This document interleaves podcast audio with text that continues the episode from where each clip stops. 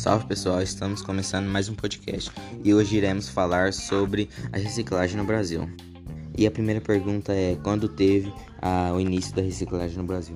No Brasil foram registrados os primeiros vestígios de reciclagem em 1896, quando catadores de lixo tinham ordens para encaminhar garrafas, ferros, folhas e outros materiais para fábricas e locais em que seriam reutilizados.